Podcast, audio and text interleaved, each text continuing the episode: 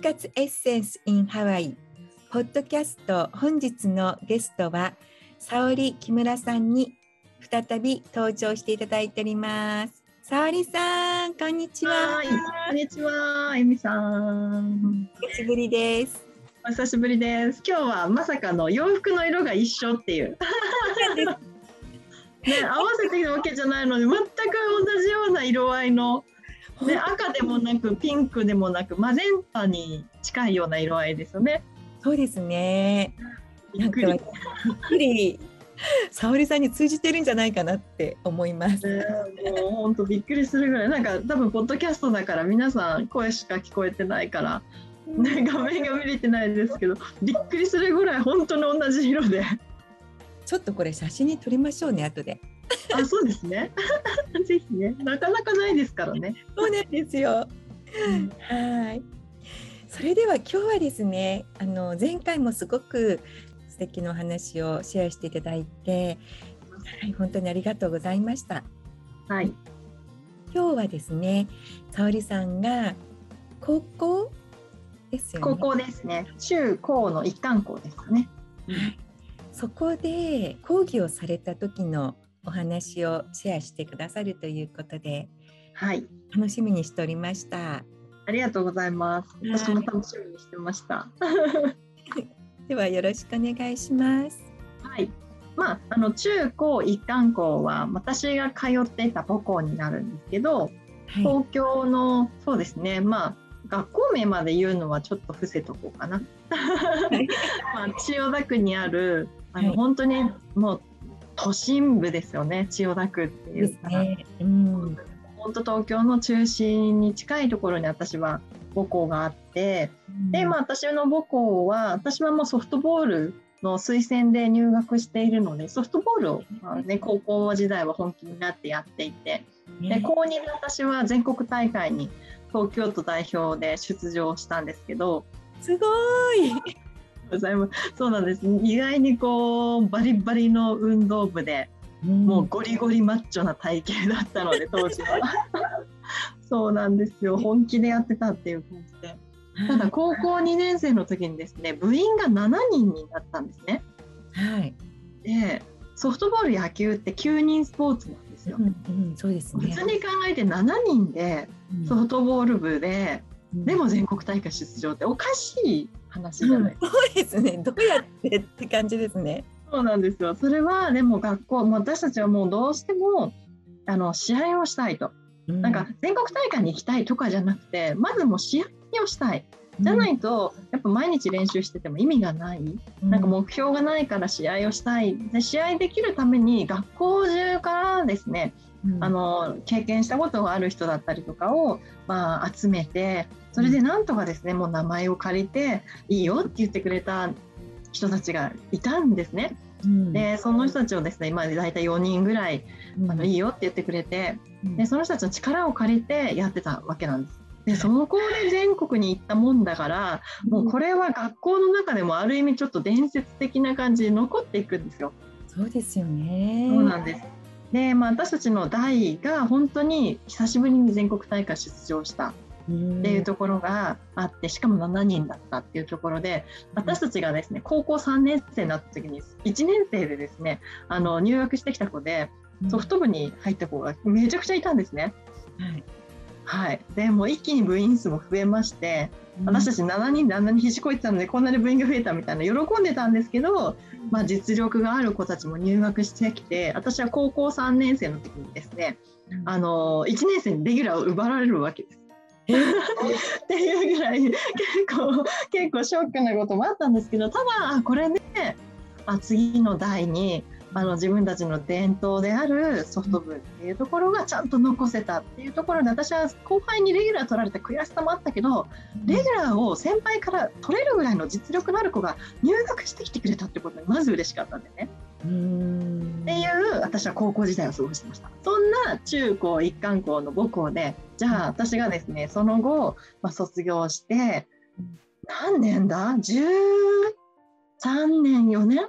後に、まあ学校で講演会をすることになったわけですよ。はい、これも本当にたまたまというか、まあ、Facebook 上でですね当時のあの担任の先生からです、ね、突然メールが来まして「うん、お前は最近何やってんだ?」みたいな感じで で来ましてですねもう当時のその担任が非常に怖い先生だったのでもう何も言えないんですねもうイエスかハイしか言えないみたいな。最近何してるかちょっと学校に来て話してくれみたいな感じで「はい」みたいな。それで「なんだろうなんだろう」と思いながら行ったらうん、なんかいろいろ活動を見てるよみたいな。うんうん、なんかそこの今学校でねって毎年あのキャリア講演っていうものをやってて外部の講師の先生が自分たちの学校の生徒に向けてなんか自分のキャリアのことを話すことをやってるんだみたいな、いろんな大人たちがいるんだよっていうのを生徒たちに教えたい。だから僕あのね OG である木村さんに話してほしいんだと。うん、おおそんな光栄なことがと思って、うん、でもういいですよ分かりましたって言って話をさせてもらったんですね。でまあ、やっぱ母校っていうところもあって何を話そうかなってすごくいろいろ考えた時にふと思ったのが、えーとまあ、私はその時も娘がいたんですけど小学生だったのかなもうその時娘が。であの夢にないっていうふうに娘がどうして夢を作ったらいいか分かんないみたいなことちょうど考えてた時だったんですね。であこれって今の中高生ってどうなんだろうっていうのをちょっと疑問に思ってで先生にあの生徒にアンケートを取ってほしい。で、まあ、大体ほぼ全校生徒ぐらいの勢いで400人ぐらい全校生徒がいるんですけどその本当半分ぐらいかなアンケートを取ってもらってで同時に先生からもですねアンケート同じ内容のアンケートが欲しいです。ででそのアンケートの内容は何かっていうとあなたには夢がありっていうものと、その夢を語れる相手はいますか？っていう内容なんですね。他にもいくつかあるんですけど、ちょっとここだけ今日はピックアップさせてもらって、それ返答を書いてた時に、私の勘は、生徒は夢がない人の方が多いって勝手に思ってたんです。で、先生たちの方が、やっぱ学校の先生だから夢を持ってるって思ってたんですね。でも結果、生徒の8割は夢を持ってるんですよ。ででも先生の8割は夢がないんですよ。ああそうなんですね。結構そこが衝撃でえー、そうなんだと思って。うん、でじゃあ夢を持ってる8割の生徒がじゃあ夢を話せる相手がどれだけいるか、うん、どれぐらいいると思います自分の夢を語れる相手ですね。相手です。8割の生徒が、まあ、400人中8割だから300人ちょっとですよね。うん300人の子どもたちが夢を語れる相手がなんかあまりいないような気がします。そうなんですよ、いないんですよ。夢を話せる人が自分の周りにいないっていう回答がもうほとんどで1割9割ぐらいがほとんどでで話せるっていう子が本当12割だけ。でそれがすごく私ショックであこんなに夢を持ってる子たちいるのに話せる大人がいないんだと思って。ですごく寂しいなと思った時にでもまあ確かに夢を持ってるけど夢ない夢を持ってない大人に対して自分の夢を話すってしにくくないですか？そうですね。なんか夢ある人だ夢ある大人だったら多分子供の夢聞いてて一緒になってワクワクしてくれるし、うん、いいじゃんみたいな感じですごい応援してくれる、うん、でも夢のない大人に対して夢のある子供たちが話すといやもっと現実を見なさいとか、うんうん、そうそうそんな夢なこと夢ばっかり言ってないでもっと自分の今の成績とかを見直せみたいな感じのことを言うんですよ。それも話したくなくなっちゃうのは当たり前だなと思って。でそのアンケートの中に、まあ、書いてあったのがもう夢はあるんですけど今のまんまだとあの大学進学その夢ばかり追いかけてても自分の行きたいところとかっていうのは違うからもうちょっと現実を見てやろうと思いますみたいな感じのことを結構ですね寂しい感じの回答がすごい多くて、えー、もうこれはこのままじゃ嫌だなと思って私は講演会の中でですね夢を持つっていうことをちょっとキーワードにお話をさせてもらったんです。でその夢を持つっていうのも私たちのその高校時代の話をしたんですね。一個事例として。私たちはもう高校生の時に私はもうチームが7人しかいなかった。うん、もうそこで諦める選択を取るのかそれとも諦めない方法を考えて探すのか、うん、あなただったらどうしますか？っ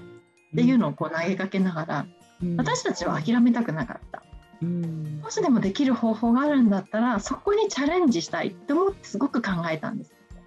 でその時一緒になって誰よりも率先して考えてくれたのが当時の監督です。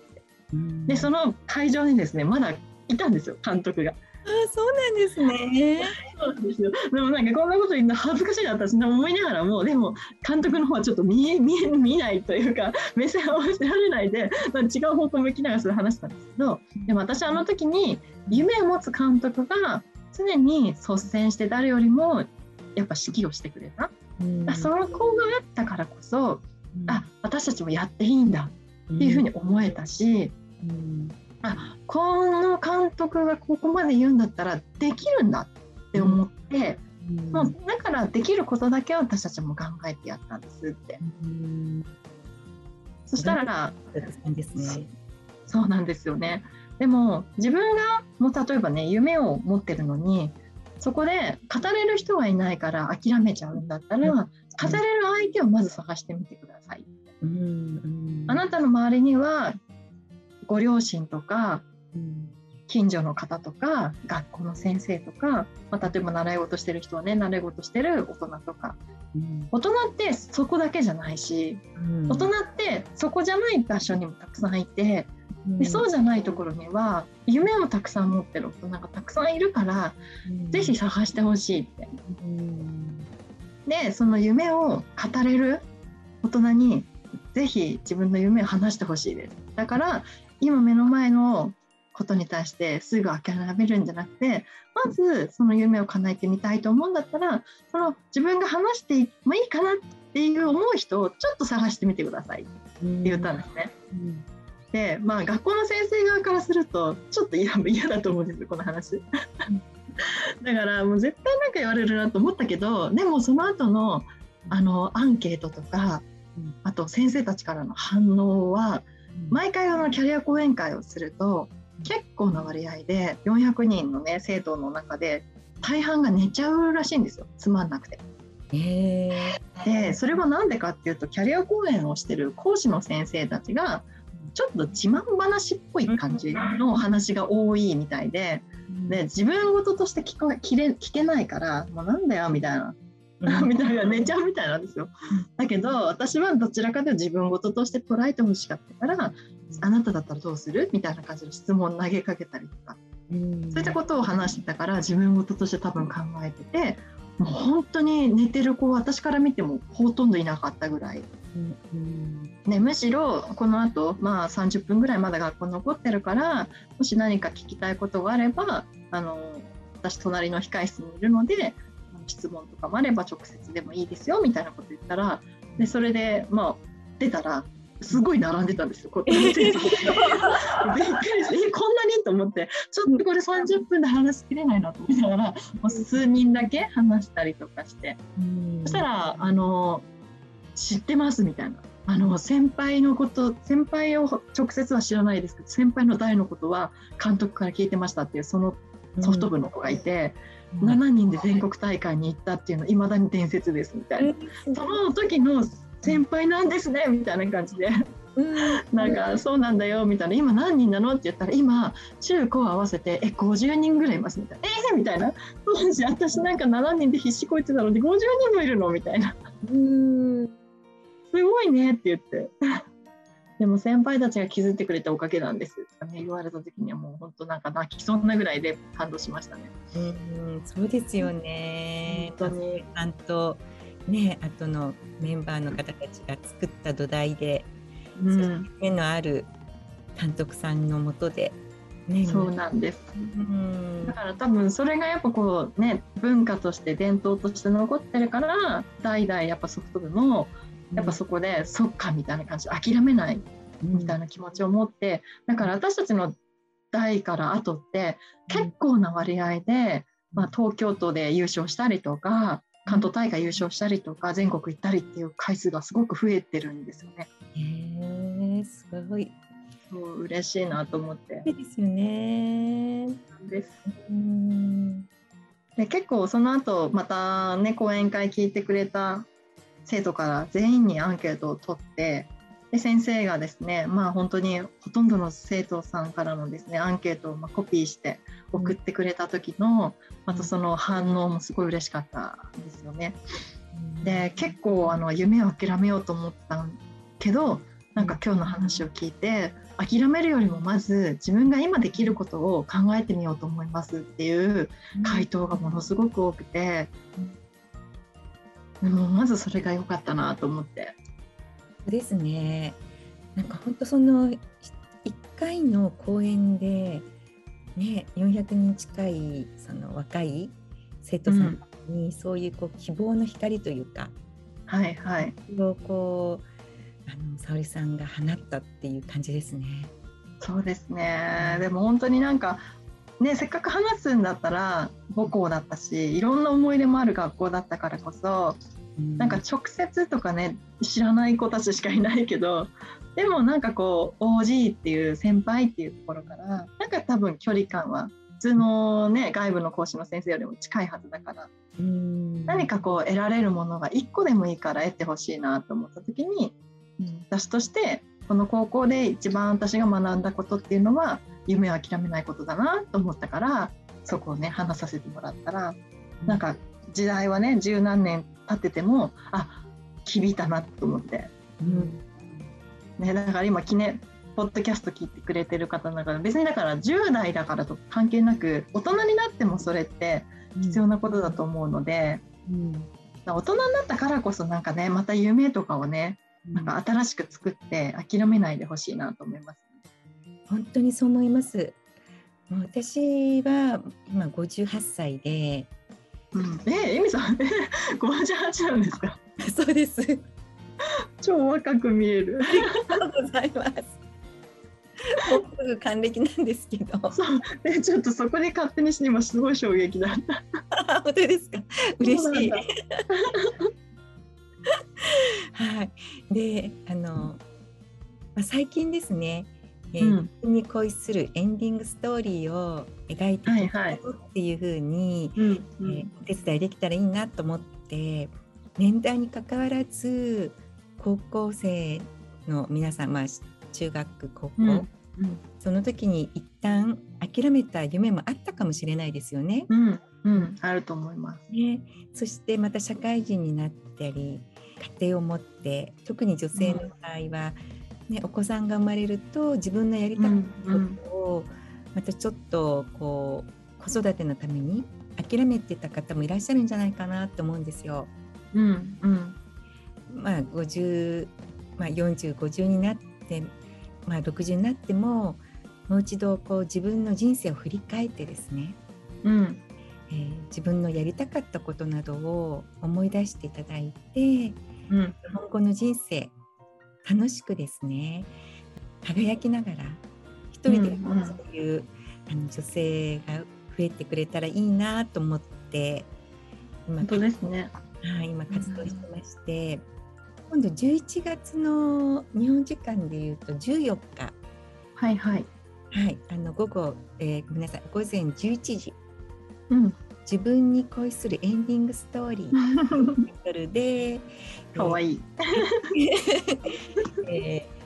ー、YouTube のライブ配信を第1回したいと思って。はい、はい、イェイ。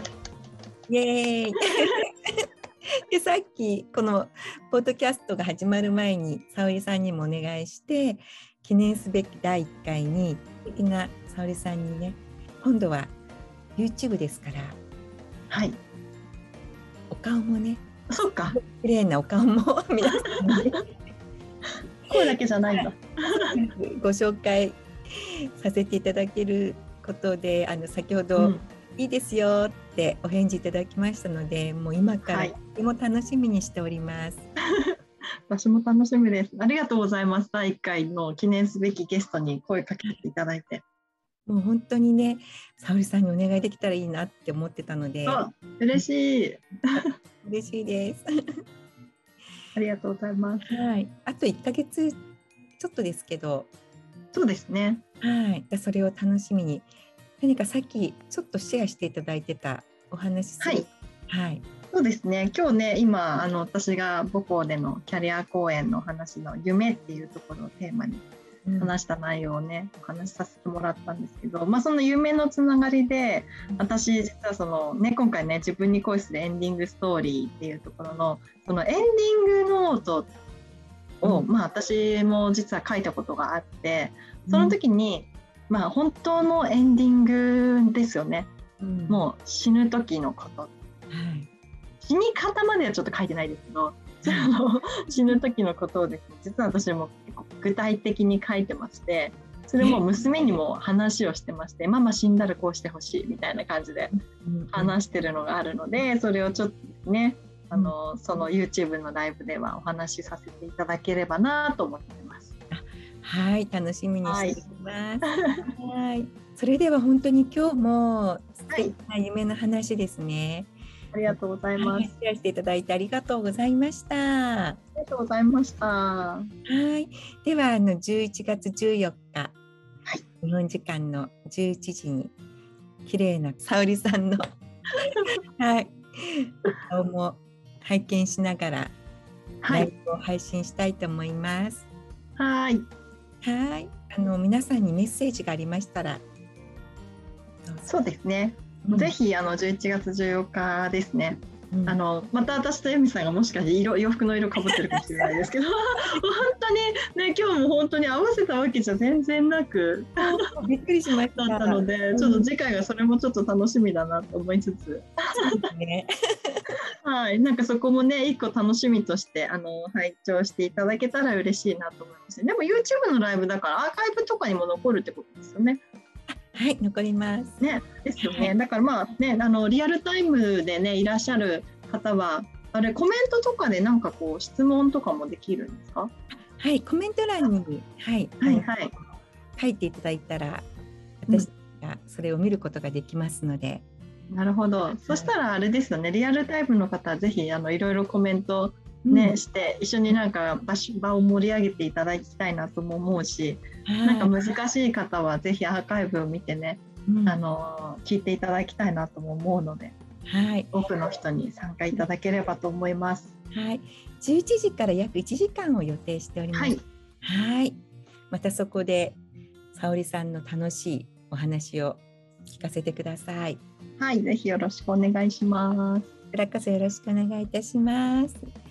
では沙織さんその日までアフイホー、はい、アフイホー。